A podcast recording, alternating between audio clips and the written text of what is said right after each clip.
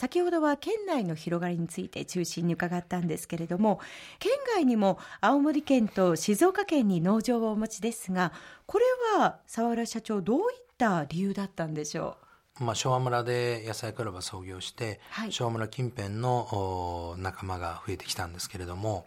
夏のレタスをですね契約栽培で出荷している時に反省会って言いますか商談の時にねお客さんから、はい、夏のレタスは野菜クラブにもう頼んでるんだから天候が悪くてなくなっちゃいましたとか、そういったことは困るって言われたんですよ。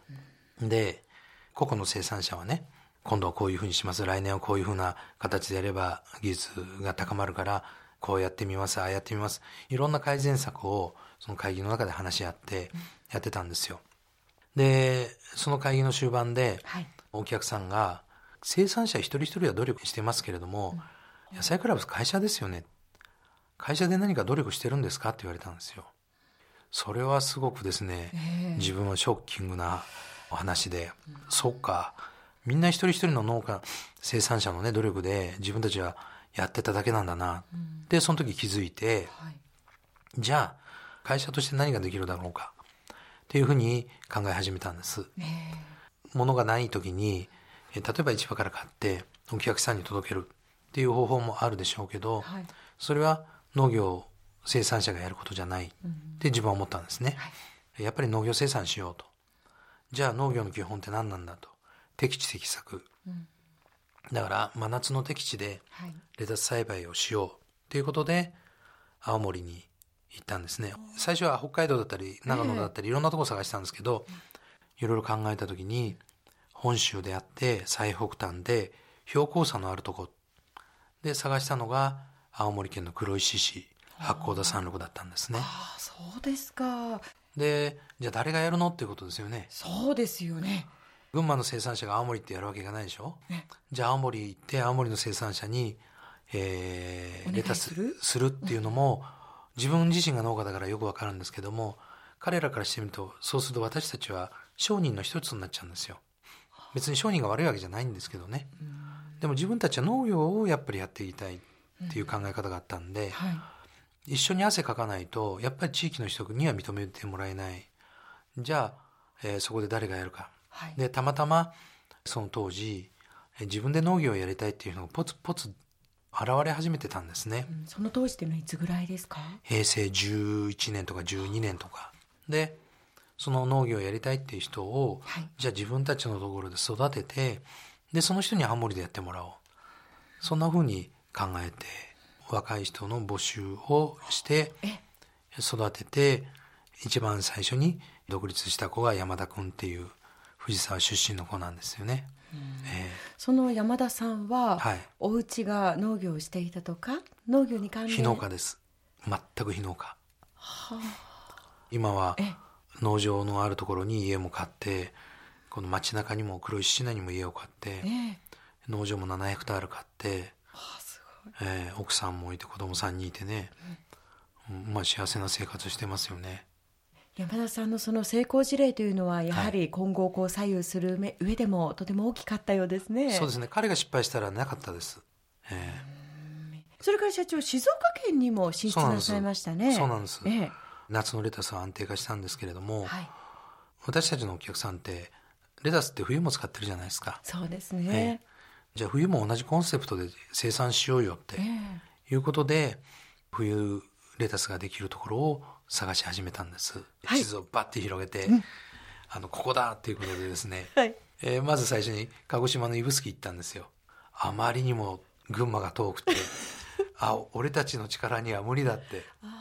でその後に、じゃあ本州の最南端行こうと、紀伊半島の先なんですよでそこの地図を買って、もう一回広げてみたらちょうど緩やかなね等高線のところがあってここに畑が必ずあるはずだと、行ってみたら山しかないことに気づいて、えー、これでうろうろうろうろしながら、静岡まあ私の女房が静岡出身なんでそのおばあさんのうち行ってね「いやこれこれこういうんでレタスやりたいんだけど、うん、なかなか適地がなくてね」って話したら、うん、いや静岡レタスの産地だよっていう話になって、えー、静岡の森町っていうところですごくいいレタスを生産する地域なんですよね。はい、でそこの本田さんという人を紹介してもらってでまたあの農業をやりたいっていう、うん、そういう若い人がそこに研修に行って、それで静岡などの農業が始まったんです。で同じ時期に、はい、モスバーガーとのサングレースの話もあってモスバーガーのサングレースというのはトマトの生産農場のね、はい、話もちょうどその同じ時期に持ち上がってきてですね冬のトマトは静岡夏のトマトは群馬っていう位置づけの中で、はい、菊川市っていうところでそこでやろうって始まったんですね。うまくいきました？あの最初は本当ボロボロでしたよね。まずね、えー、土質が全然違うんですよ。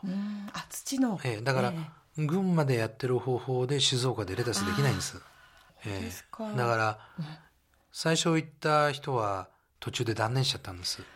で2番目に行った人は、青森で働いてた社員さんが冬だけ静岡で始めたんですね。彼が2年間やってくれたのかな。でなかなかうまくいかなくて。その時にですねちょうどうちで女性が研修をしてたんですよ。塚本っていう。で彼女が群馬で当初は独立する予定で、え。ーはい、グリーンリーフで農業研修をしてたんですけれどもそこでやりたいっていう話になってレタス生産が始まったんですね。女性の農業起業家ですか？そうです。第一号ですか？塚本さんが。うちのグループは第一号ですよね。ええ。ー、弱音を吐かない。弱音吐かないというかもうあのねトラブルメーカーっていういい意味でのねいい意味でのね。いい意味で？例えばどんなのいい意味でのトラブルがありました？昭和村って日の出前からあの収穫作業するじゃないですか、はいそすね、そこでみんな研修をした人って、はい、どこの地域に行っても日の出前からやるんですよね、うん、それが普通だと思って、ね、普通だと思って、えー、で彼女が静岡に行って日の出前から夜中のうちからトウモロコシの収穫始めたんですよ。そしたら近所の人がトイレに起きた時に畑に泥棒がいるって110番通報したんです 警察が来て「お前何やってる?」っていう話になって「いやトウモロコシの収穫です」って「うちのトウモロコシ取って悪いんですか?」みたいな そんな掛け合いがあってね、ええ。まあ、そんな皆さんのいろいろなこうエピソードなども、野菜クラブのホームページを拝見しますと、はい。はい、その思いが伝わってくる、はい、そんなホームページの展開がされているわけなんですけれども、その思いを伝えたり取り組みを説明することというのをやっぱり大切にしてるんですか、あのそれってすごく大事だと思うんです。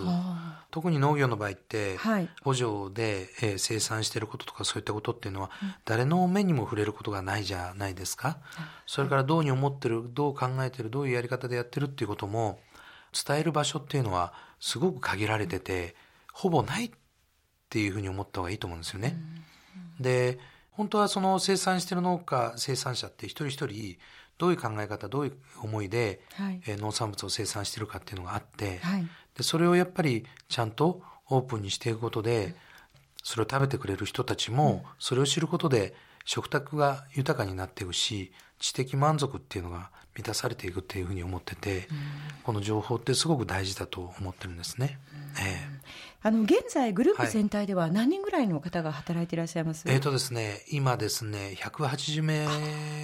くらいの方が働いていただいてます。はい、あの会社が大きくなっていく中で、はい、経営の知識というのはどうやって身につけていったんですか？平成6年にサハラ農園っていう個人営業を